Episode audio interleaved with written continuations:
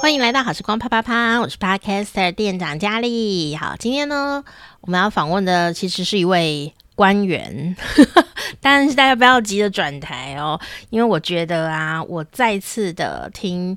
呃，这一集的节目啊，我还是觉得获益良多，然后有很多忘记的美好的事情，我又再次的想起来，所以我就觉得很值得放在这里跟大家一起分享哦。那我们今天呢的好朋友啊，其实呢是我们行政院农业委员会林务局哦。那林务局是在做什么的呢？哦，如果你对最近的这个呃森林啊，或者说你在台湾啊，对这个文创商品啊。特别感兴趣的话，我现在先跟你说，这个每一年大家都在 热抢，真的没有骗你，因为出什么大家就直接就买光光了，你知道吗？这个政府出版品这件事情，在很多人的记忆当中，觉得嗯应该丑丑的吧，或者是说谁会抢啊？逢年过节人家送的时候，有的人还就是推来推去哦，但这都是呃不是完整的记忆，好像林务局啊，就是。这大家都是会要去订购这样抢购这样，所以如果你你有缘的话，在今天晚上，好，你呃这个听我不知道你什么时候听节目诶，好，如果你有缘的话，在二零二二年的十月二十一号晚上台湾时间二十三点五十九分之前，你都还是可以来预约订购我们二零二三年零五局的。月历，好，那所以我会帮你把链接放在下面，你赶快把握时间，一边听可以一边按进去看，真的很漂亮。啊，跟你想象中的可能不见得一样哦，因为他已经行之有年了哦。那当然这个很不容易，等一下我们也会请教局长说，为什么当时呢会做这个哦。那当然不是说呃任何的呃工作都用文创商品可以带过，其实它就是一个沟通的方法，跟不同的年代的人。跟不同的族群沟通的一个方法。那因为这个录音呢是二零二零年的呃年底的时候，因为没有年底，二零二零年的也差不多十月份左右的时候的一个录音。然后呢，我们跟呃这个阿里老师好陈殿礼老师呢一起呃留下这个声音。呃的的访问哦，那阿里老师是谁？你不知道的话呢，没有关系，你可以先听这一集。然后呢，上一集就是我最近啊，二零二二年呢访问了这个陈殿礼教授啊、的的音档，好，所以你可以时空交错的互相听来听去，然后呢，你会更有呃一个我全面性的了解哦。那今天的节目就会跟大家分享的，就是说呢，我觉得有几个重点。第一个重点呢，我们可以。重新认识森林跟人的关系，因为局长哦，他当然是一位官员啦，但是呢，其实局长啊，他对这个保育啊，然后呢，里山生活啊，动物。好，这一类的，这个是他的专业哦，所以他做这个事情做非常的久。你可以上网搜寻他的名字，就可以看到呢，呃，非常多的访问。那你可以知道说，哎，官员哦，是当官哦，可是呢，他专业是什么呀？啊，你可以去看他做了些哪些事情啊？我觉得这个是还蛮可贵的一件。呃，可以看的可以看点哦，看局长。然后第二个事情呢，就是你第一个可以认识森林与我的关系。其实啊，很多人都会说公务人员啊，好像他好像就是很闲的样子。其实公务人员非常的忙碌哦，啊、特别是林务局的工作人员，因为。呃，森林的面积如此的大，然后呢，从基层啊，然后一层一层一层的，很多人都要做很多的工作，那幅员广阔哦，所以呢，其实他们都非常的辛苦哦。可是呢，呃，一般的时候没有上新闻啊。其实很多民众没有特别会去关心说这个局处到底是啊在做哪些事情哦。那那上新闻的话，你也知道媒体上新闻大概也没什么太大的呃好事这样子哦。就是说哦，有人呢这个水土保持没有做好啊，然后林务局就会出现，然后就来讲解一下这样子，然后说明一下这样，好像就是没有什么呃，特别你会想去关心哦，任任何的公务机关，其实也有点辛苦，所以我觉得能够有一个这个文创商品哦，让大家可以用另外一个角度来关心自己的森林，然后呢，也能够知道说，哎，这个机机构里面的人员呐、其实都在做些什么事情。我觉得这个是一件非常美好的事哦。那第二件事情呢，就是哎，我们可以认识一下这个呃台湾的林业，就是我们上一集有讲到国产材，哦，台湾的木材，台湾自己种，然后台湾自己用这个呃负碳。家具或负碳的呃这样的一个使用方法哦，但是啊，但是啊，如果你对木材有点懂的话哦，你可能就会知道说，这件事情要从几乎快要这个个位数开始去运作这个产业，其实没有这么简单。所以在节目里面呢，今天也会呃听局长讲到说，当时他们决定要开始做国产材的时候，是多么的辛苦。是怎么样来做的呢？我不是说随便喊个口号，大家就会做起来，没有，就是还是要跟种一棵树一样，你要从小种子、小树苗，然后慢慢慢慢的培养。那每一棵树其实都要长很久，每一份事业也都是需要时间呢，去呃去生长、去累积的哦。第三个事情呢，我觉得，呃，我觉得局长声音非常的好听，诶。不知道你们大家会不会这样想？我就觉得听起来就是非常有魅力的一个声音哦，不是因为他是局长哦，我是以一个女性的角度，好，一一个女性角度来听的话，我就觉得哎，这个人声音真好听哦。那呃，听众朋友更能享受这件事情啦，就可以听呃局长跟阿丽老师呢，呃娓娓道来来讲讲台湾的森林啊、呃、跟人之间的奥秘。大家今天一起来啪啪啪。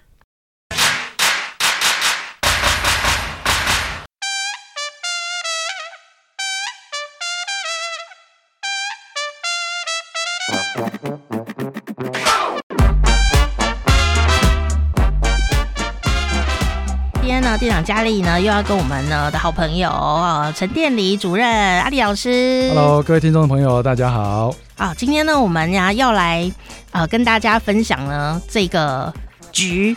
那有以前我都会觉得这个局离我们很遥远，但我后来慢慢发现呢、啊，它其实是全台湾最有钱的一个局哦，因为它拥有全台湾的最珍贵的资产，都是他们在管理。是的，而且呢，到了年底的时候啊，很多朋友都会来抢购他们家出的这个月历，而且透过很多像赖贴图啊，很多呃的森林相关的一些文创产品，我觉得也让民众更加的觉得，哎、欸，这个局跟我们的关系在哪里？然后我们进而想要了解我们拥有的珍贵的资源哦。哇，你今天讲的那么神秘，我们今天的来宾也是我们林务局的局长林局长在我们现场，局长要不要跟大家打个招呼？好，主持人好，还有呃电力老师好，还有各位听众大家好，呃，我是林务局局长林华庆，是。讲到森林啊，生命之声嘛，我们就会看到那个二零二一年林务局的阅历，它讲的就是从那个呃森林里面的一个动物，你就会看到后面整个故事、生命的故事的延续。那没有想到人的世界也是这样哎、欸，比方说我们买了一个国产才做成的一个一个家具，好了，它后面其实连续出来也是一个完整的故事哎、欸。是啊，嗯，没想到佳丽这么关注我们的阅历，有真的很想要。你有抢到了吗？还还没呀、啊。还没有开始，还在预 购，还在印。对，我们还在印，才刚开始印。真的，但是我已经听到很多人都都想要了。真的，真的。是是是。它还有周边商品，还有周边商品，还有赖贴图。越做压力越大。不过透过这些小小小的生活里面的一些引导啊，我觉得民众就会越来越去想好奇，说林务局到底在做些什么呢？然后我们跟森林的关系又是什么？就哎、欸，没想到真的就是我们就是在故事里面的一个很重要的角色在里头呢。是，其实这就是当初我们会去改变我们的阅历，或者说推出这些，嗯、呃，我们认为是一个社会沟通。是的，其实我们做了很多事情都是在做这个，不是只是为了出一个文创商品。是，对，包含生命之声，就像刚刚佳丽讲。你看到森林是由不同的植物、不同的动物所组成，可是它们每一个看起来是一个独立的生命，可是每个生命之间又是彼此有着不同的关联。嗯，好，那有些有时候甚至也会有尔虞我诈啊，或者是互相这个掠食的这种关系啊，这就就是一个森林生态的现实。我们其实每一年的月历都在告诉大家森林的多样的面貌。是的，其实现在当局处首长真的是越来越不容易。对，刚才讲到社会沟通，今天局长也是出来社会沟通一下。对啊，不过我要跟局长说。这个大家不是只有买文创商品哎、欸，因为啊，我有看到他们就一直拼命的问说，那我买那个林务局耐贴图啊，那个钱会不会回到森林上面去？所以民众是很在关心的，说这是好事哎、欸。哦，他不是说只买说那里面有这个台湾的这个动物的贴图很可爱而已哦，他不是，他关心的是我买这个能不能帮助到台湾的森林？对，大家是不希望说。这些动物只是单纯的被消费，嗯，是真的。总是希望说，哦，如果他们遭遇到一些困境，能够，嗯、呃，我们也能够有一臂之力，这样子，是是，是一起尽一己之力啊！我觉得这是一个很好的，嗯、这是一个正向的这种，对啊，公民的这种思维。我想这几年可能很多很多听众朋友，就像刚才佳丽所提到的，对林务局的印象开始做一些改变。我想在，因为我跟局长也认识蛮长一段时间了哈。啊，也看到局长在这几年对于这个林务局的相关的政策的这个推广，真的是不遗余力了哈。让我们看到创新的林务林务政策的推广，在局长的任内里面看到非常多的政策。所以局局长要不要让听众朋友更了解一下您现在目前主政的这个林务林务局这一部分，您的一些想法，让更多的听众朋友更了解我们这个局处。好的，呃，刚刚佳丽呢有。提到说，我们是最有钱的一个单位啊，一个局啊，呃，其实所谓最有钱，并不是指预算啊。我想我们的预算在整个中央部会的这些局属啊，我想预算并不是非常多的。但是如果要论资产啊，应该是全台湾第一是没有问题。是。那讲的这个资产呢，因为我们管了台湾有一百六十二万公顷的国有林地。嗯那所谓的这个资产的价值哦，它还不止在于这个土地，因为老实说，你要论土地的地价啊，这些林地很多都是在山上啊，它可能所谓的这个货币的这个这个直接的这个地价哦，并不是那么高。可是我们如果把这一百六十二万公顷上面的这个森林哦，来把它所带给我们的完整的服务价值去计算的话，哇，那不得了！我们之前才呃委托过林氏所，做了一个推估哦。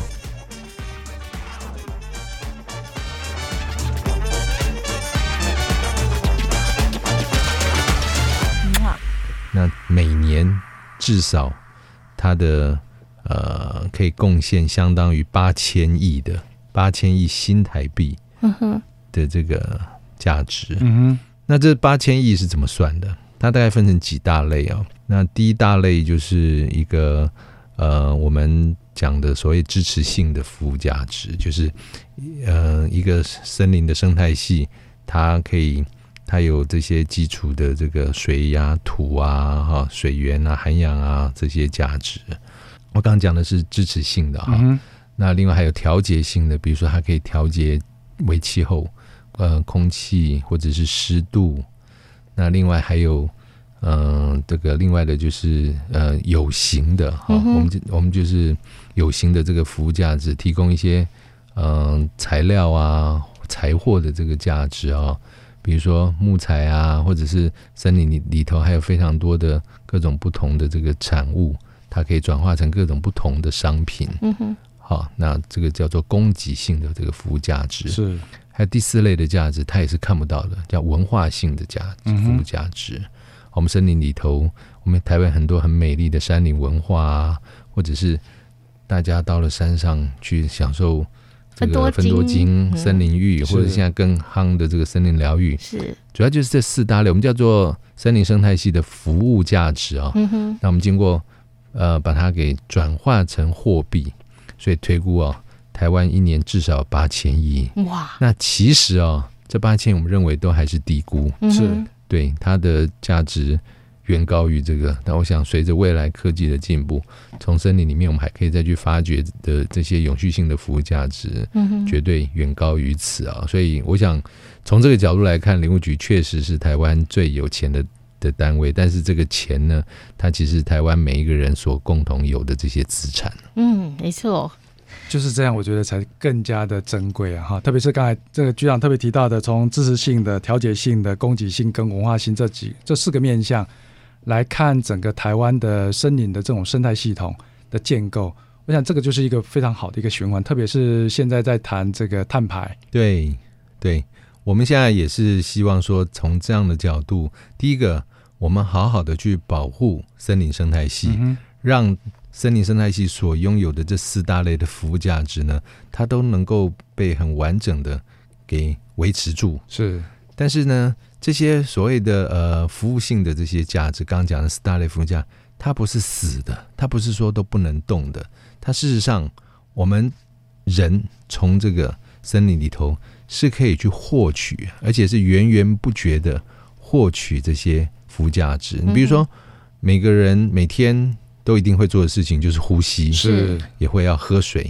所以你其实住在台湾，你本来就已经在享受森林带给你的这些附价值。嗯哼。那另外呢，就是我们刚刚讲的，哎，我们可以适度的去取用森林里头的这些资源，好。包含有形的，我们刚刚讲的，不管是木材或者其他的这些林产物，嗯哼。但是当然取用要有前提，是你不能够一次都用光了，害害我们的这个子孙都没得用啊。是啊，好，我们用一些，那还是要保一些本啊，这个本还可以再生生利息，再给后代来用。好，这个就是我们讲的永续。是。那另外就是，哎，疫情的关系，大家非常喜欢往山上跑。嗯。好，所以其实那个也是一种森林。带给我们的这些服务价值，所以林务局的做的事情，第一个就是怎么样去维护好这些资源，是。让这些资源呢可以生生不息。第二个，我们也不是很呆板的哦，就只是保护这些资源啊、哦，然后都不知道去活用或善用。是，所以我们第二个，呃，我们很重要的一个，就是特别也是我们这几年所加大力道去的，就是怎么样去善用。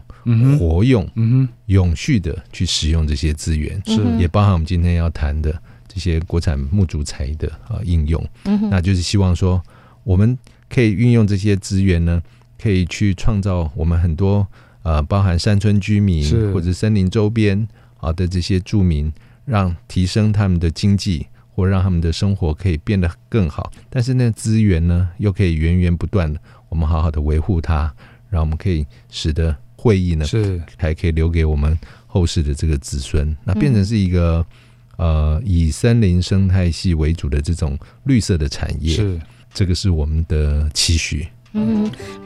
这一次啊，这个阿里老师跟我讲说，我们要谈这个国产材，然后我就觉得这个名词很陌生啊。因为以前我小时候看林务局都会告诉我们不要滥垦滥葬，不要乱发树木，我就会一直觉得说树木就是不能乱砍的，我们要让森林就是永续啊，看到很多神木啊这样子活很久。但是呢，哎，原来。适时的去利用它，或许也是活络它新陈代谢的一个很好的方式哦。这个其实就是今天为什么特别请局长到我们节目来。我想这个跟可以跟所有听众朋友去啊去聊一聊，什么叫做刚才局长特别提到的，从环保议题也好，从永续的概念来看，这种啊森林的这种资源的再活化，这个需要有人出来站出来，跟所有的国人去去多多去做做推广、做宣导，让大家知道。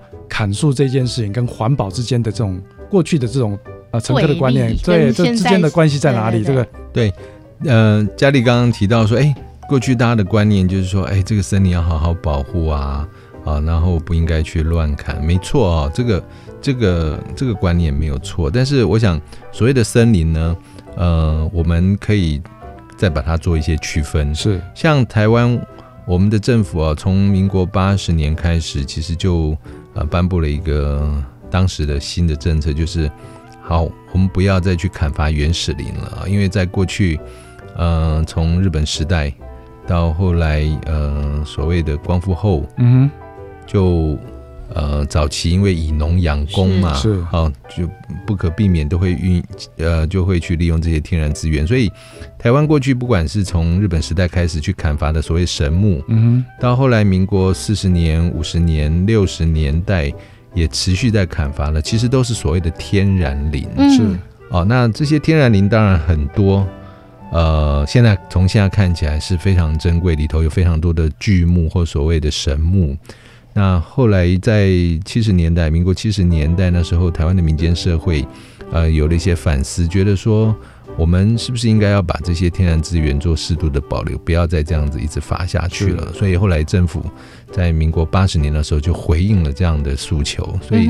当时就决定说好，我们就把这些天然林呢保留下来，未来不管是作为观光或者是文化，好，它一个呃这个永续的这个资产。所以现在我们在台湾很多地方都还是可以看到这些非常高大的原始林，好，或者是所谓的神木群。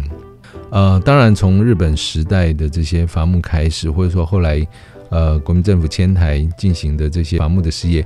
也留下了一些所谓的人工林，就是说过去的原始林确实有一部分被砍伐啊，嗯、但是砍伐之后，前人其实也都有遵循着重新再造林这样的一个呃循环的呃事业，所以这些从原本是天然林，现在变成是呃人工林的啊，它已经变成是一个人工林，那我们其实应该是要好好的来去善用它，好，那就是让这个。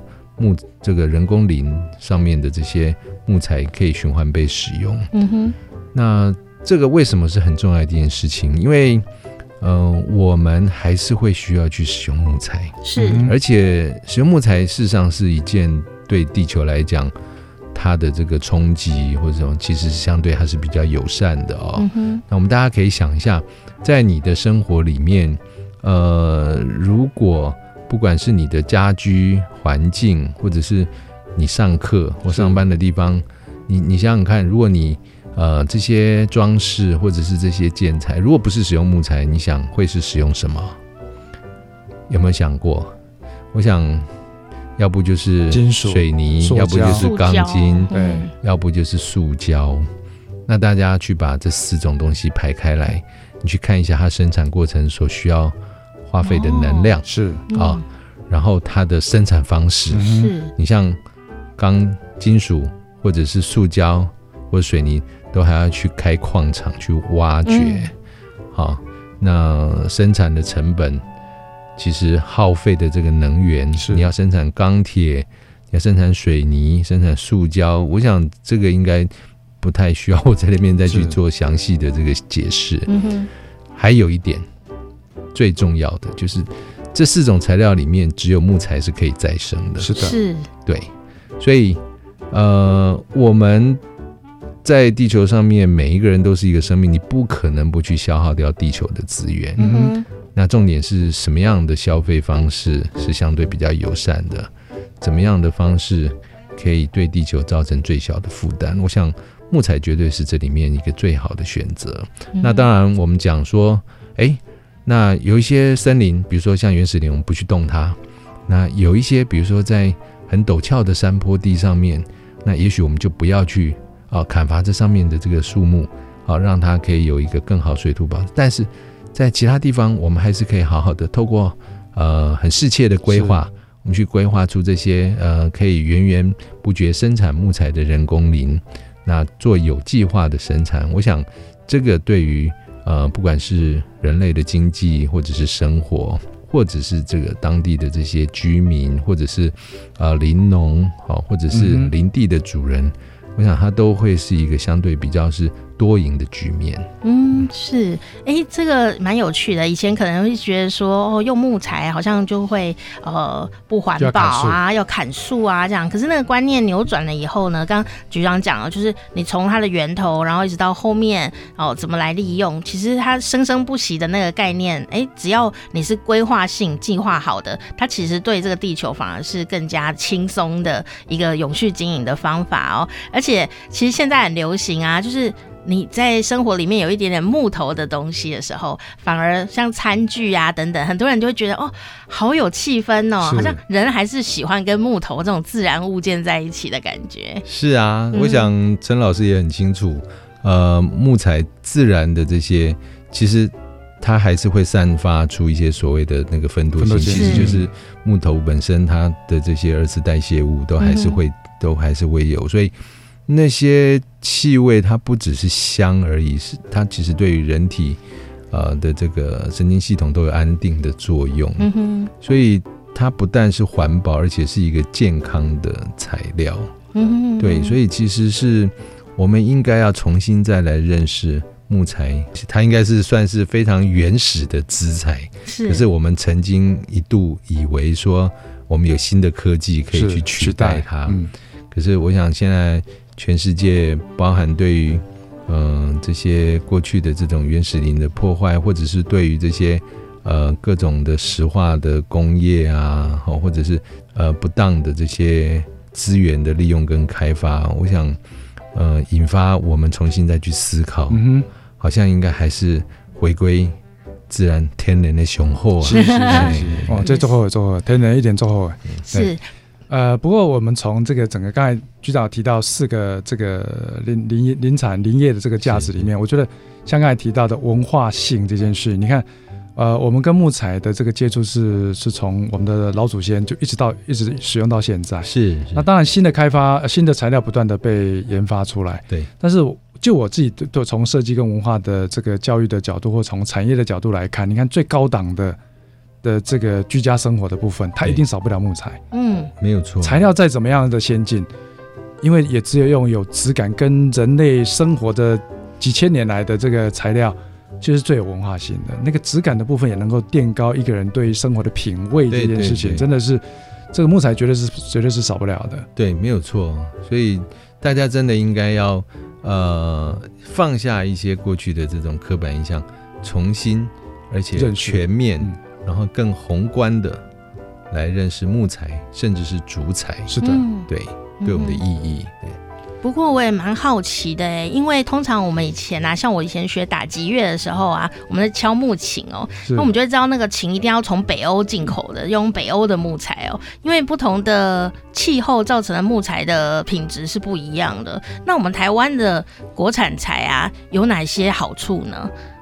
我们所谓台湾的国产材，它也是有分不同的材种，也就是不同、嗯、来自不同的树种嘛。嗯、那就我们可以粗分成台湾也有针叶树啊，跟阔叶树，这个其实就是电力老师的强项，他很清楚。我是木头人，所以每天都在摸。这两类的这个呃材种有什么样的特性啊？一类就是比较坚硬，质地坚硬，然后密度呃很高；那一类是比较轻的，所以它都有不同的这个应用。那你就算是呃用全世界的这些。其他地方产生产的这些树木，基本上也是可以分成这两大类。好，那只是我们台湾现在，呃，为什么我们要去推所谓的国产材？主要就是因为我们现在虽然台湾现在你可以看到很多人居家生活，或者是呃包含建材，还是会使用木材，可是其实这些木材大部分都已经是由进口的来取代。嗯，所以这也是为什么我们不只是要去推广所谓的木材。重新再进入到生活里面，而且我们要推的是国产的木材或国产的竹材进入到我们的生活里面。就是我们不但要使用木材，而且要使用我们自己的国产材。嗯哼，是因为像我们现在目前国产，就像刚才局长提到的，呃，这个木材的使用它一直没有没有没有断，但是都是进口，大概有百分之九十九都是进口的材料。对对。所以如果从你看从整个材料的使用上面来看，碳排的。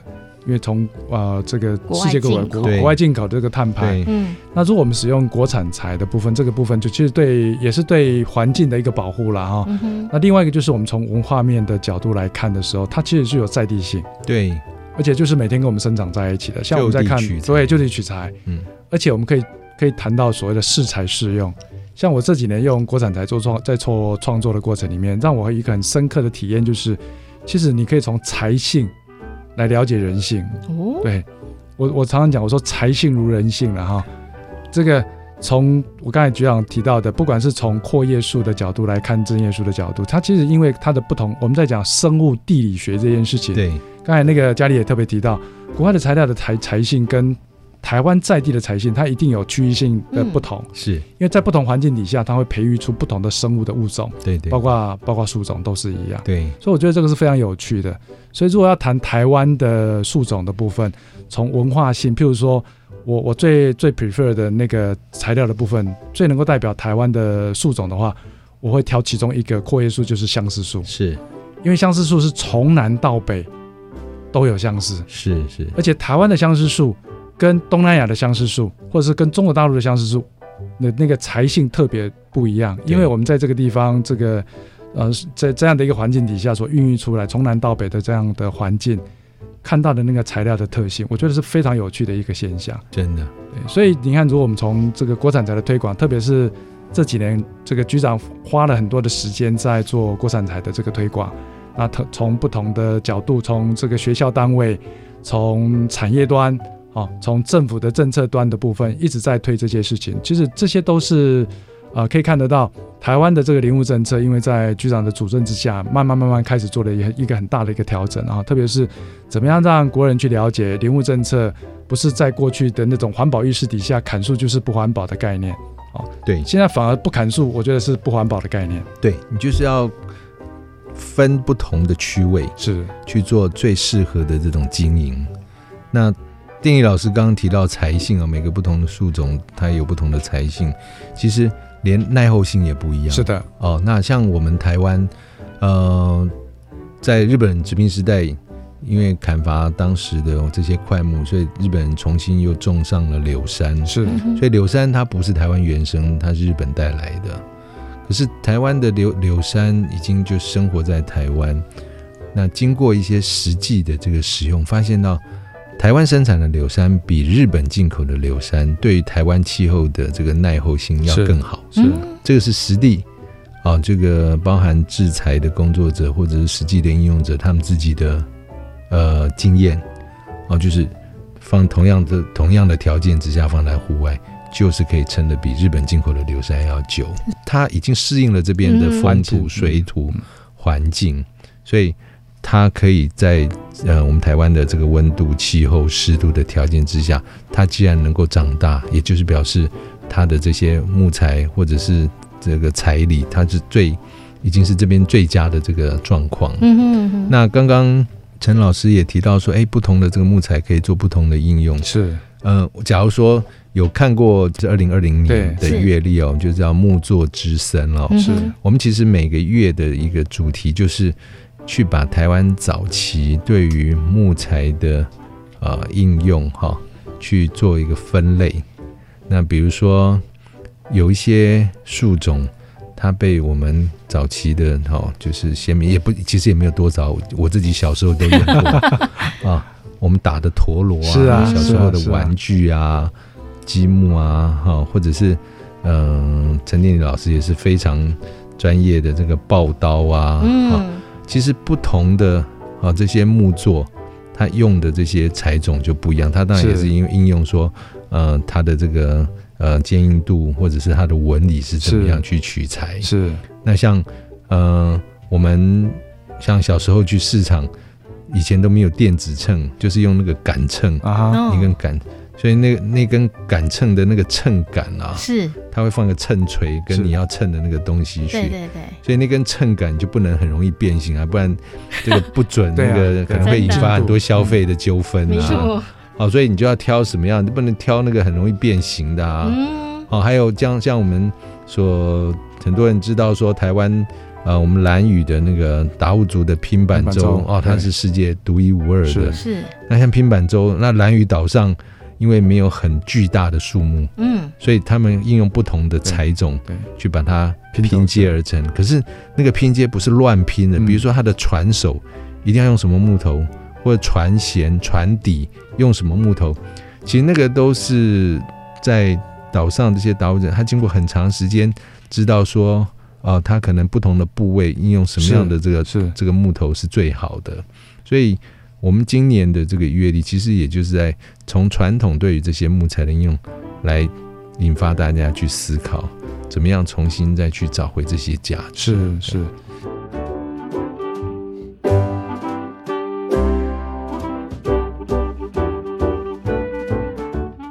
那我这边也要帮帮局长讲一下，就是他不是只有在做这个市场端，他从教育端的角度里面来看的话，他也支持这我们在学界。有一个木作家的展览哈，那这个木作家的展览，我们从二零一八年第一届的这个木作家的展览，我们结合了十五家的呃东西南北的这个大学，一起来以木来创作居家生活的美学了哈。嗯、去年在这个圆山花博流星馆那三千多平的这个展场里面做展出，二零二零呢，由台中科技大学接手，继续往下往下扎根。那这个整个的这个经费啊，也都是由这个局长这边来做支持。那更重要的部分就是能够提供国产材，让在我们教育单位的这些学生能够去使用这些国产材来发挥他的创意。好，我想这些都是我们在讲这个百年树人的事了哈。从开始种树开始，对，对，对，但是不是只有种树。而且连人都要种下去，就从开始从现在局长在推的部分，不是只有在大专端推，甚至到国小的这些呃，这个我们现在目前在对中小学的一零八的课纲课纲里面，也都要把它结合进去。对，所以这种从整个产业面或者是这个呃森林的观念的的扎根的部分，其实就是要从小开始做起啊。就像小树苗要从从小开始种，现在我们是种大树都不种小树了。对。国产才好，对，就地取材。哎、欸，那我们小学生要怎么去跟森林结合啊？小学生其实本来就有一些课程是会跟森林有关的，那、嗯、现在只是说希望面向更广，让孩子们视野可以更宏观一些。嗯哼，就是让大家知道说，当你呃不得不去呃耗用这个自然资源的时候，是。什么样的资源或者什么样的利用的方式，嗯，对地球是比较友善的。嗯，局长也有特别提到所谓的林下经济，这林下经济其实跟每一个人都有关。譬如说，你们家吃的香菇，就是会是林下经济的 产物。对，像这些都是能够让更多的消费者了解。刚才特别提到的这几个价值，从知识性的价值、调节性的价值到供给性的价值，一直到所谓文化性的这种价值，你看，其实都跟每一个人都都息息相关的。对，没有人是局外人。对啊，我们现在每天呼吸的都是林林务局产出的这些氧 氧气耶。对，那林务局只是代管，带大家去做良善的管理。是，对对对，对，这是上天赐给我们的一个宝藏。因为林务局代管，但其实那一些财产就是我们台湾这块土地的人，是是是是，所以我们要认识一下自己的财产，这样子。是是是，我们是大家的园丁。是的，是的，是的，对。所以你看，就从一个政策的推广，它会影响到后续啦。比如说，呃，我们那个禁法的部分，大概有三十年的政策嘛，哈。所以刚才特别提到的，这整个的产业链的断裂，这个其实是影响蛮大的。对啊，没办法，因为。你的料源就是当时天然林禁伐，可是，在那个时候，人工林的料源还不够，嗯哦，就很多树还没长大，或长得不够大，所以它势必，当你原料变少了之后，它整个中间的所有的加工、制材、消费、销售，对。对，整个当然就萎缩掉了。了对，那取而代之的就是进口木材，是那那个时候当然。还有比我们工资更低廉，或者是就是我刚刚讲的很多，就是来自他们的天然林，也不用什么成培育成本的，它很容易就补足了这一块的市场。其实所有的这个听众朋友，如果使用国产材，它其实不是只有这个支持国产材这件事，它其实是支持的是整个产业链呢。是，对，你看山村山村的经济，对对对。所以为什么这个使用国产材是真的是非常重要的一件事情，可以让台湾的整个林业的经济。林业的产业链可以透过这样使用国产材、爱用国产材这样的角度，我常常讲，我说国产材好啊，真的国产材，国产的才好，对。真的就是你从这个角度来看，使用国产材，某些程度来讲，第一个环保救经，环保对。救救地球；第二个呢是爱台湾，这个创造经济的产值，对。对，像这些都是因为你使用了国产材，对于这个这个世界的资源的分配也好，或者对这块土地的。的爱惜来讲，我觉得都是做出了很多的贡献了。对，而且哈，嗯、呃，我们国产材还有一个很重要的一个原则，就是私有林先行。就我们主管是国有林，是那台湾还有很多林地是私有的。嗯哼，那过去林务局在政策上也不会去关照到这些私有林，因为过去林务局是自己在伐木，自己在做庄。是，那我们现在的这个国产材的这个这个整个。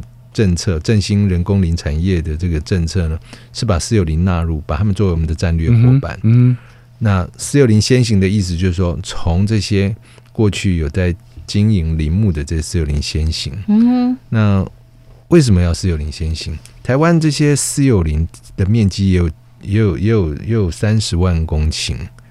那当然里头并不见得所有的都可以适合林木生产哦。可是对于这些私有林的林主来讲啊，或者是地主来讲，这个地方没有收入，是啊。没有收入，那万一他又生计上面又有又有压力，他很容易就会变成拿去种果树，或者拿去做其他的这种我们叫做超限利用的。是，那我们如果能够让这个林地回归到它原本正规的经济的使用方式，是。这个领主他生计被支撑，他才会继续去维护它，没错，不然很可能就会变成其他的开发啊、违规啊什么的。所以有时候你不用它，你以为它就会啊，就是慢慢走向你期待的哦，变成是呃一个翁郁的森林。是，其实有时候是事与愿违，特别是对于这私有林来讲，是是，对，我们应该要鼓励领主。能够在这个林地上面做正规的这个使用，我们去购买它的产品，让它这一代、它的下一代，通通也能够是用这个、嗯、这个以这样的方式啊去做生产。我想这个才是一个呃，我们刚刚讲的能够促进山村绿色经济的一个发展。嗯，而且是谈的是地球永续，对，没有错。嗯，呼吁所有的听众朋友要善用、善加使用国产材啊。是是是是，我们真的很希望说大家哈可以放下一些过去的这个成见，是。重新从全球的角度，然后从呃对地球怎么样才是真正友善的角度，是。对去思考，那决定我们的生活，决定我们的生活里面要使用什么样的素材，然后怎么样。呃的这种生活的方式，对我们台湾或对我们地球的环境是最好的。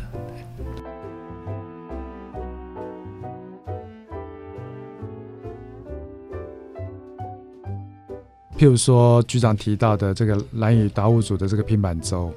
因为它一定是在地取材，对对，它不可能是进口材料，对是对，所以它一定是在地取材。但是你看这个有多少先人的智慧，是啊是啊，的智慧的结晶，那个就是文化性。对对对。其实，在谈台湾的这个这个，我我们最近在谈文创产业啦。那文创产业谈了这么多年，最重要部分就是怎么样在地取材，在地的故事，跟别人分享台湾的美好。我觉得这个才是文创产业应该要做的，特别是从。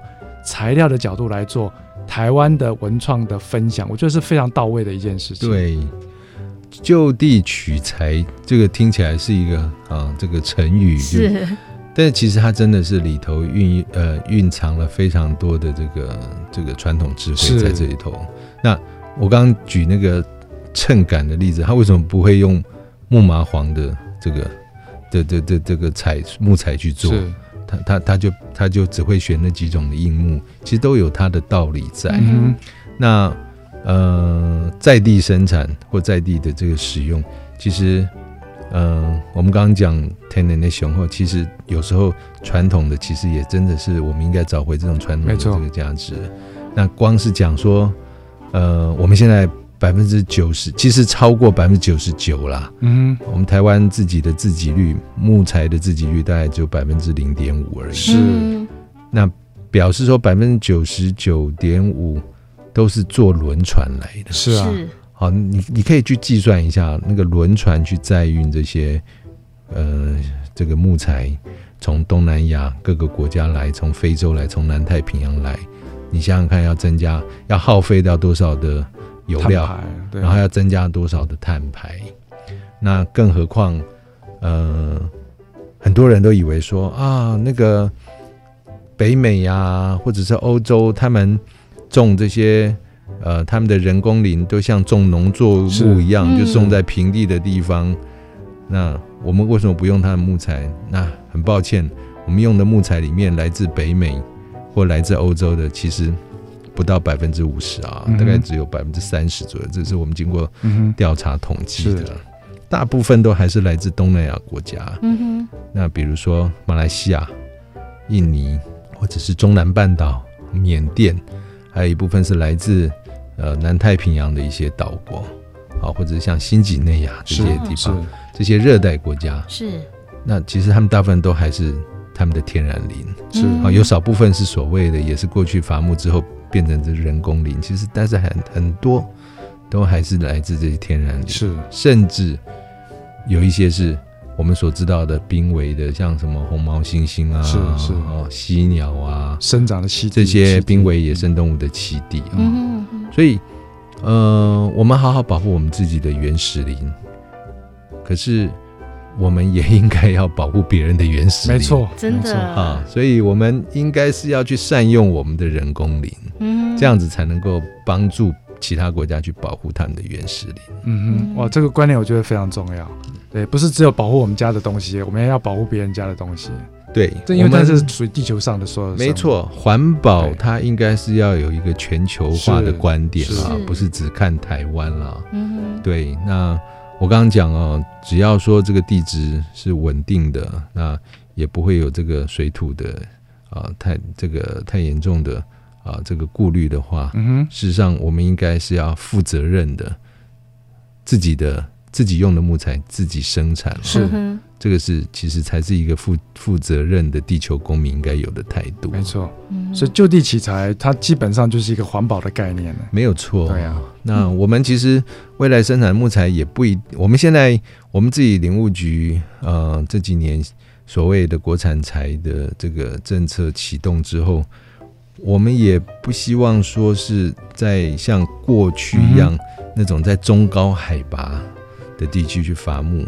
我们也希望说，未来是在海拔一千公一千五百公尺以下，那甚至破叶木的培育是跟应用，也是我们另外一个重点。是那像陈老师所讲的这些，像比如说相思树，是它就不需要种在什么中高海拔的地方，它是浅山低海拔，甚至平地都可以种的。是啊，所以呃，未必就是我们要用木材，未必一定就要在。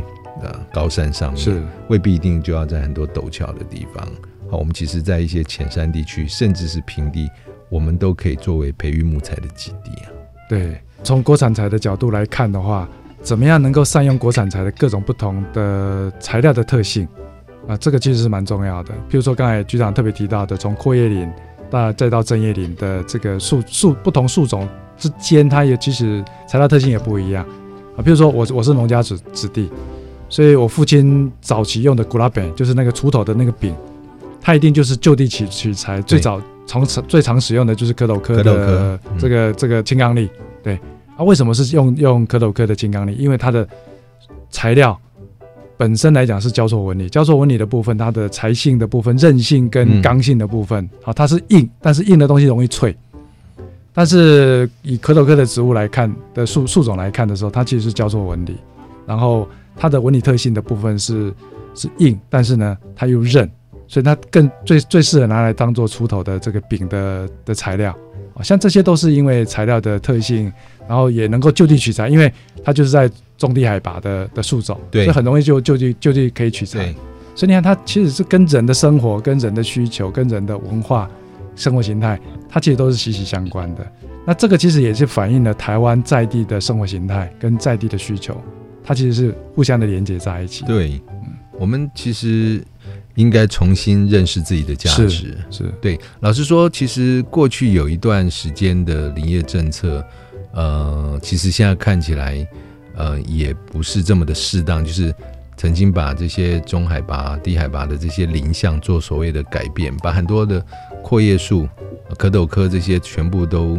移除掉，是。改成啊，当时是因为美式的这个森林经营的观念的影响啊，当时台湾还在接受美所谓美元的这个时代，那一些美国的这个所谓森林的专家，他们来对台湾的这个林业做了一些建议，所以曾经有一个很大规模的林相改良的改变。的这个这个，所以但是呃，我想现在我们经过了。呃，过去这段时间的反省，包含跟很多的林业界的啊这些先进一起去思考，还是应该找出我们台湾这个土地上面的特性，然后从这里面，从我们既有的这些原生的，不管是阔叶树或针叶树里面，找出最适合去做各种不同应用这些素材，是那好好的来规划，好好的来培育，好好的来有计划的生产跟利用。我想，呃，我们一般听众大概最熟悉的，如果谈家具的话，大概。柚木家具大概是很多很多听众朋友很熟悉的，是。但是你看现在目前柚木家具的主要的产地，然后印尼、缅甸这些，嗯啊，特别是我到印尼去做做过考察，他们现在用的都是人造林，都是人造的这些这些柚木的材料。是。但是你看它的源源不绝，因为他们从整个的从育苗开始到种植、疏伐。哦，然后到伐木，伐木完之后的制裁，制裁之后的应用，一直到居家生活里面的这些产品的产出，它其实是整个产业链的的链接了哈。是是。那这个其实是政策上面的推广就非常的重要。所以你看到现到现在，我们使用的这些柚木家具，它就是一个一个非常典型的人造林使用的永续的的的的材种。对，我觉得我们后续应该，我想这个局长这边应该在整个林务政策上面已经已经有一些。既定的政策，譬如说哪些树种，我们是可以，就如同刚刚我提到的这个柚木，它现在目前我们也在盘点，然后去找出最适合台湾，然后也最适合呃在呃就是一般的这个林地上面生长的材种，其实已经在做这个事情。嗯，那像刚刚讲的相思树也是其中一个。是，那相思树因为过去它的一些呃特性，它比较容易会。呃，它也因为硬啊，然后也会脆，也会或者是变形。是，那透过一些现代的这种呃加工的技术，是都可以让它变得稳定。所以现在相思变得是非常好的，不管是建材啦啊，或者是家具，一个非常好的用材。现在相思树经过热处理过之后，它现在变成叫做台湾。台湾黑檀，对，就像以前的吴郭语，现在变成叫做台湾雕的概念是一样的，升级了就对了，对，整个完全就加值了。嗯、那不像以前只能拿来烧木炭，是啊，嗯、对。哎，原来这个我们可能听众朋友比较不会去注意到，我们都一直活在某一个年代给我们的观念里面。嗯、是。那虽然树还是同同一种树，也住在同一个地方，但是我们还有很多新的技术可以带给它加值的这个能力。对对对对。所以这这就是今天为什么要找局长来当代言，就是这样子。真的。对。所以最重要是把国产材真的把它介绍出去，让更多的听众朋友能够了解。国产材在未来或者是现在的这整个运用的一些面向啦，那特别是这几年，我知道这局长也花了蛮多的心力在作为国产材的推广，比如说在建建材展上面，因为我每一年都会去做做做建材展的这个呃相关的一些活动的参与，是我知道局长在这一部分花了蛮多的心力，而且透过各种不同的管道去做一些曝光。局长要不要谈一谈您这几年对于这种国产材的推广上面的的一些想法？对。我们其实从一百零六年哦，就我们林务局宣誓是国产材元年，是，嗯，那意思既然是元年，就是从从重新重 重新归零啦，重新开始啊。那但是怎么样去跨出这第一步啊？我们经过思考，觉得不是以说哦，赶快去把它那个呃生产的量，赶快先去把它在很短的时间内去。拉到很高，我们认为应该是要从消费端开始，嗯，就是重新再培养我们的消费者，是是是，对。那我们的消费者来自两，可以粗分成两大两大群啊。那一大群就是一般的消费者，那这些消费者也许是呃，不管是家具，或者说现在呃，大家很喜欢用木头的这种做的文创商品啊什么的，嗯、就是一般的消费者，那。另外一类其实就是专业的，包含室内设计师或建筑师，好，所以我们针对这两个不同的呃使用者或使用的群体，我们就推出了我们针对一般的这消费者，所以我们就推出了森林市集。是从民国一百零六年开始，我们每年呃都在华山举办森林市集，是，那这个就是针对一般的啊消费者。借由啊、呃，不管是木创啦，或者是各种呃木艺啊、木艺的这些产品，甚至也有其他的啊、呃，这个林下的其他的这些产品，去让大家更清楚、更理解什么叫做森林的多元服务价值。是。那针对专业的啊这些设计师或者是建筑师，我们就参与了这个国际建材大展。嗯哼。那这也是我们从也同样也是在一百零六年底开始的哦。这是林务局第一次去参加这个国际建材展，以前从来没有过。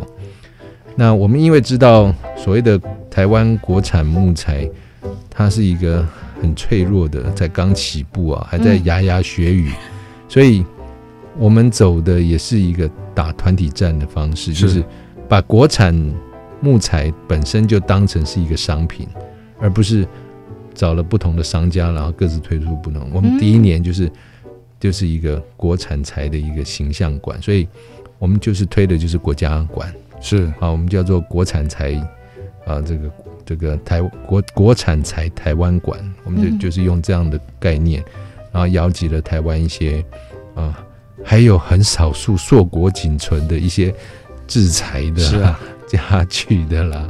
啊，老实说，真的连十家都凑不到第一年，所以你看，真的是元年呢，真的是元年，第一年。啊，就是那么几家屈指可数，是啊，好不容易。凑到第一年好像八家吧，还七家。啊，八家，所以凑起来，然后就参加，哎，那也不错，得到很多回响。是，其实很多的建筑师，他们都一直希望，呃，他们有些是接，比如说绿建筑的案子，是啊，有些是业主本身就是很很很有这种环保的概念。啊，但是过去都苦于苦无这个材料，或者是不知道到底要从哪里买。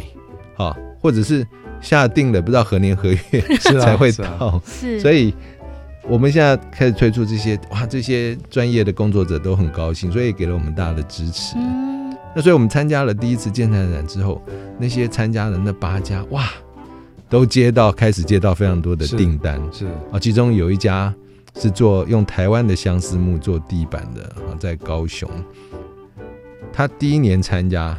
订单就接到三年后，哇，对，呃，他接到很多国外买家的，难怪现在相思相思的树那个那个材价会变得那么高，这样。对，相思确实这几年，哇，真的不得了，真的真的真的，好，那让我们只能相思，相思，真的只能相思。那但但相思，你看在台湾资源非常丰富，是啊，是，而且长得相对也是比较快的，嗯。对，它确实是一个很好，未来可以去应用在是在木材的一个一个一个材种。然后我们现在还在做一件事哦，你去野外看那个相思树，很多都是很多的分支啊或不直。我们其实有在做一些呃育种，应该算是育种。对，但是去选取那些长得比较是直的、直挺的这些，这个真的很重要。所以我们正在做这样的育苗。所以未来如果能够成功，好，我们这个相思树的这个。木材的这个使用绝对会更广，嗯，所以透过包含像讲的，对一般的消费者或对专业者，我们是先从市场面着手，从消费端去拉动生产是端，这样子我们觉得这样会比较健康一点，对，都非常精彩。台湾现在年轻人的创意跟设计能力，好，那在我们很优秀的电力老师，哦，不敢当，对对，这些师资的培育之下。对，一代比一代强，这才正常嘛。是，对。我想今天也真的非常谢谢这个局长自己站出来，然后跟社会沟通。对，啊，这个太重太重要了，应该的，这是我们的责任。也希望大家可以透过我们这一次的社会沟通，可以更了解说森林到底跟我们的关联是什么。对对对对。然后我觉得最重要是更新一下我们自己的固有的观念，要与时俱进，才能够呢跟当代的台湾呐，然后一起成长。对。现在全世界环保的趋势就是减排减碳，对对，节能，嗯，往这个方向去思考就没错了。对，今天谢谢局长来到我们节目当中，谢谢，好，感谢感谢感谢大家，谢谢大家，谢谢。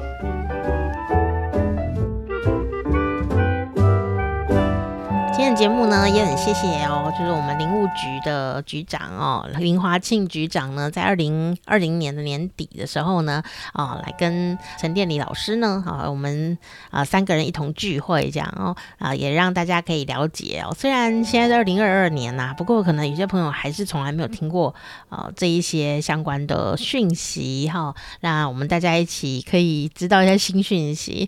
那我觉得在两年后再重新听这一集。节目的时候，啊，我的感觉就是说，真有一群人非常的努力耶。那当然呢，首先呢，我还是觉得局长声音很好听，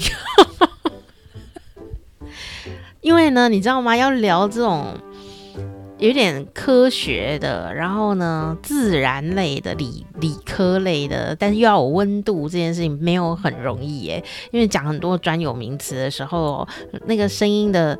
展现啊，如果嗯、呃、比较理性一点，就会变成理性加上理性，那你就觉得真的这个很像硬硬的那种感觉这样。但是呢，哦，这因为我不会分析木材啦，但我会分析声材，你知道声材有道，声音的品质这件事情啊，我就是对这比较有兴趣，让我后面发挥一下这样。就是呢，其实这个人人啊，在讲话声音当然是可以控制的哦。呃，比木材还要好控制。那我就觉得说，在听这个这一段这个充满知识跟呃，也许其实这个资讯量是还蛮大的这样的一个过程当中啊，你就会发现说，哎，这两位男士呢，声音其实都还蛮感性的，所以你就会发现说，哎，他在讲这个的时候，好像在听个故事那样子哦，呃，不会像在听什么政令宣导啊这样。我觉得那个。那个声音的表情啊，是很重要的一件事情。好，那我就分析到这边这样。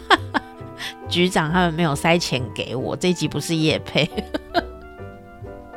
但是呢，但是呢，呃，我真的觉得就是说，哦，有些时候就是当时的历史或当时的这个呃一些政策。真的会左右大家心里面在想什么哦。那当然，我们再次也要左右大家，就是可能也许未来的人在看现在也会觉得这现在是一个很不一样的时刻哈。啊，但不管怎么样呢，我觉得虽然我们今天访问的是呃林局长哦，但是他代表一件事，就是他下面啊，或者他他这个包含的呃这个工作范围里面哦，都是事情哦。当然不可能局长自己一个人做嘛，对不对？那表示呢什么呢？就是台湾有很大一群人呢、啊，是呃非常努力的在呃推广这些事情。而且有一次啊，在这个局长呢，呃，好像回母校吧，在演讲分享的时候，就有提到推广这些事情的一些困难点哦，也没有那么的简单呢。不是说，哎、我我是这个领导人，然后我在管理者，我现在呢来来想到一个 idea，我就可以跟你一起分享，然后呢你们就赶快来做。其实有时候沟通这个事情没有这么的呃容易哦，特别是因为有些朋友可能就是老员工啊，经验老道啊，我想这个每个公司里面哦都有这个都会有这个现象哦，所以如果你刚好是当一个呃管理人员啊。啊、你可能也是会遇到类似的，可能也许会很挫折哦。那我记得呢，在那个演讲里面呢，这个呃林局长呢就有提到这个事情，把我们一开始啊讲到这种比较软性的，然后推广一个阅历呀，一个桌历呀，它也有很多的秘辛在里面呢。不是说你把它画得很可爱哦就可以耶，因为它还要正确，因为这个不是什么。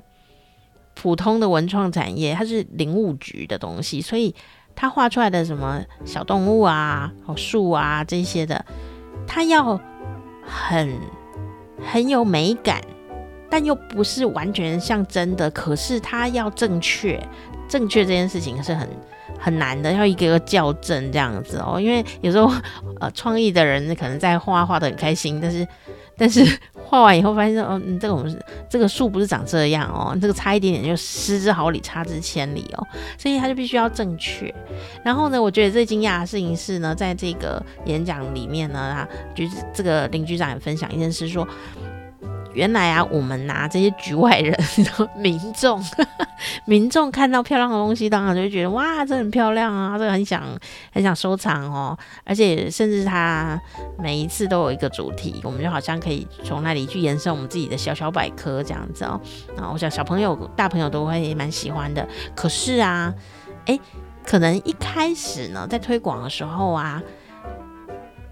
很多人不习惯这件事情，哎，包括在工作的可能同仁们，一开始也觉得我为什么要做这个？为什么不是像以前那样？以前那样才像怎样啊？怎么现在要这样这样子？哦，就不管你在哪一个公司，都会遇到这个问题，因为人呐、要改变没有那么容易，所以勇于改变真的会正确吗？其实有时候也要多方尝试才会知道，但是。诶，当我们在改变的时候，还的确会遇到一些朋友们，可能就是没有那么支持你，这这也是可以理解的啦。那当然就可以呃适时的做一些调整哦。然后，如果这个事情是一个正确的事情，可能也许也要两三年、三四年。啊，那个成果啊，成效啊，真的出来了，或一段时间呢，你真的去做了，然后有成效出来的时候，嗯，才能够用那个效果或那个结果，嗯，去说服之前没有办法认同你啊，或没有没有信心支持你的呃这一些周边的人，所以有时候需要一点魄力，然后有点。时间的酝酿，去去证明这件事情，证明自己的眼光是需要时间的。所以，如果说听众朋友你，嗯，最近想要跟旁边人争取什么事情都没有办法争取到啊，其实也不要呃放弃。真的很多事情都是呃要做下去，然后才能够用。也许一半的时候的成果才能说服身边的人呢，去支持你的想法哦。那当然有时候做下去发现真的是不行，这是也是有可能的。但你没有做，你不会知道啊，对不对哦？那而且现在的时代就是什么，你知道吗？就是呃一边。做，然后一边改，一边做一边改，你的修正速度越快、啊，你就会进步的越快，而跟以前有点不太一样。以前我们可能会觉得说，比方说公司的产品啊，或是你在做任何行动的时候哦，你最好是想的很完美哦，然后再推出，然后就哇，大家就觉得一片叫好这样。但现在时代因为呃，速度不太一样哦，你就会发现说，比方说 App 好了，举个例子，比方说 App，那有的人就会把它设计的非常完善，然后非常完整，然后再推出，但推出的时候发现呢，没有什么东西叫完美的，就推出了以后，因为太过复杂，所以有的人可能还是不会用，或者是还是骂声一片，然后就觉得好难过。甚至呢，你推出的时候已经过了那个风头浪尖了，可能那个什么会员呐、啊，都已经被人大家抢光光了这样子哦。所以呢，嗯、我就从那个 App 的发展这件事情，然后发现一件事情，就是说，哦、你如果有一个。呃，前瞻性的想法，然后你已经有大概六分六成的准备了，你就可以做了。那不要害怕错，就是一边你抱着就是我就是要一边做一边错这样子，然后一边改一边改。重点是要改也要更新，因为你在做的时候会听到很多人的真正的声音。然后比方说你使用下去啦，我哦使用，比方说 App 好了，你这使用下去的时候才会知道到底哪里有问题啊。你这个使用者哦。跟创作者哦，跟设计者哦，有时候呢，他不在同一个平面上诶，所以你必须要去一直不停的社会沟通哦，你才会把这事情啊越做越好，越做越好，越做越好这样哦。所以我就觉得这个不是很容易哦。我也相信，我们今天虽然呃在当年呢访问了局长啊、我们并不是只看局长一个人哦，而是看他背后那一群呢，呃，很努力的正在做维持。啊，跟维护，还有呢，也勇于改变的这一群呢，啊，公务人员伙伴们哦，真的非常的感谢你们。当然呢，我们也要一起爱护我们自己的森林，不管你是住在哪里，哪里的森林都是需要好好爱护哈、哦。所以像刚刚讲到的，为什么我们要去做那个呃负碳啊，然后碳足迹减少这样。呃，我们当然知道有时候成本考量啊，你直直接从国外进口是比较快呀、啊，等等等哦。但是其实永续上经营上面来看，这也不是一个呃真的可以一直降下去的事情。那呃，也像刚刚讲到的，呃，我们呢就好好保护自己的土地上面的天然林。那别人国家的天然林，我们也是一样要好好保护它，因为那这就是地球地球人共有的资源哦。我觉得这个概念倒是嗯、深深的提醒了我，所以我也特别呢，在最后还是跟大家一起要、哦、来小提醒一下。好，然后非常谢谢你的收听哦。好，那我们的木头就是这两集而已，什么时候才才会继续谈木头？不知道。好，那我们下一次呢？我们接下来要跟大家推出一系列是新的访问，而且就只有我们 Podcast 才有的访问哦。那呃，我们会呃有应该有六集吧，还是七集？六集，至少有六集哦。六集呀、都很精彩。讨论什么呢？人权艺术这件事情，那这也是一个听起来很硬的题目诶，而且事实上它就是很硬的内容。为什么呢？嗯，尤其是在各个国家哦，哦，讲到人权的争取，绝对都是血泪史，血泪史。但是啊，我们要怎么样把这么硬的东西推广出去呢？好，我就觉得这个也是需要一点。啊、真心呐、好，我觉得这是真心，因为我访问完了嘛，等我这个整理完毕，我就可以放上来给大家听了，应该也很快哦，陆陆续续就会推出这样子。那台湾呢，就要举办这个二零二二年的人权艺术生活节，所以要怎么样把人权的题目放在生活里面？其实听起来很硬诶，那事实上就是也是很硬啊，可是可是哦。从访问里面听的时候啊，你你将会发现啊、这一些故事里有温暖的那一面，或者是幽默的那一面。哦，这个很妙。人在痛苦的时候，一直一直一直琢磨那个痛苦这件事情，有时候反而看不清真相，或看不清楚整个全面哦。那有时候你想要抗议呀、哦，其实也有很多种方法。那我觉得，呃，这六集的人权艺术的节目，嗯、很有意义。那但很有很有意义，听起来又很硬了，对不对？哈，硬硬得软，那 没有这种题目。我们经过热处理之后呢，这个木头材质会改变。好，那也没有故意要嬉笑怒骂这样子哦。但是我觉得这六集的访问很感人，就是我的想法是，嗯，把他受访者当人看，听起来听起来好像很奇怪，对不对啊？如果如果你把一个议题当做一个议题来看的话，比方说一个关键词，然后比方说环保这样子哦，或者是人权哦。啊，它当然有它的严肃性哦。可是，如果你把它当做一个命题来看的时候呢，你找不到温度。然后，艺术偏偏又是一个很有人人性的创作，那你要怎么让这个这么硬的题目在艺术里呈现呢？啊，这个不用我们烦恼，因为艺术家们、剧场创作者们都用了各种不同的方法哦。让这个题目或这个故事呢，走进比较啊、婉转的方法，让我们可以知道这样子。嗯，但是呢，在访问里面的时候啊，我也同样用这样的心情，就是我们回归到人这件事情上。嗯，艺术家啊，为什么创作这个剧？为什么要带我们去小旅行？为什么走这些地方？那怎么去设计这个东西？它也是从人出发。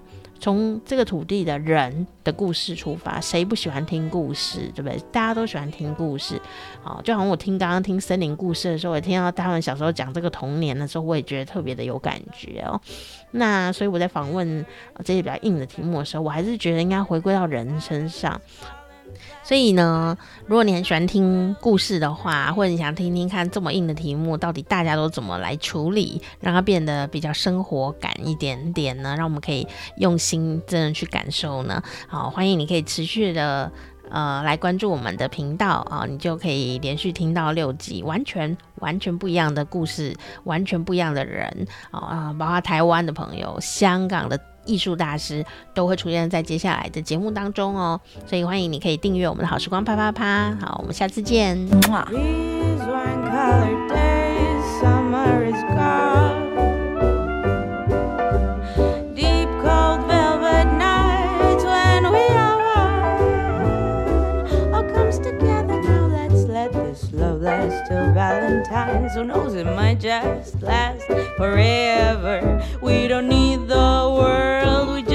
need us. I wish we'd stay like this together.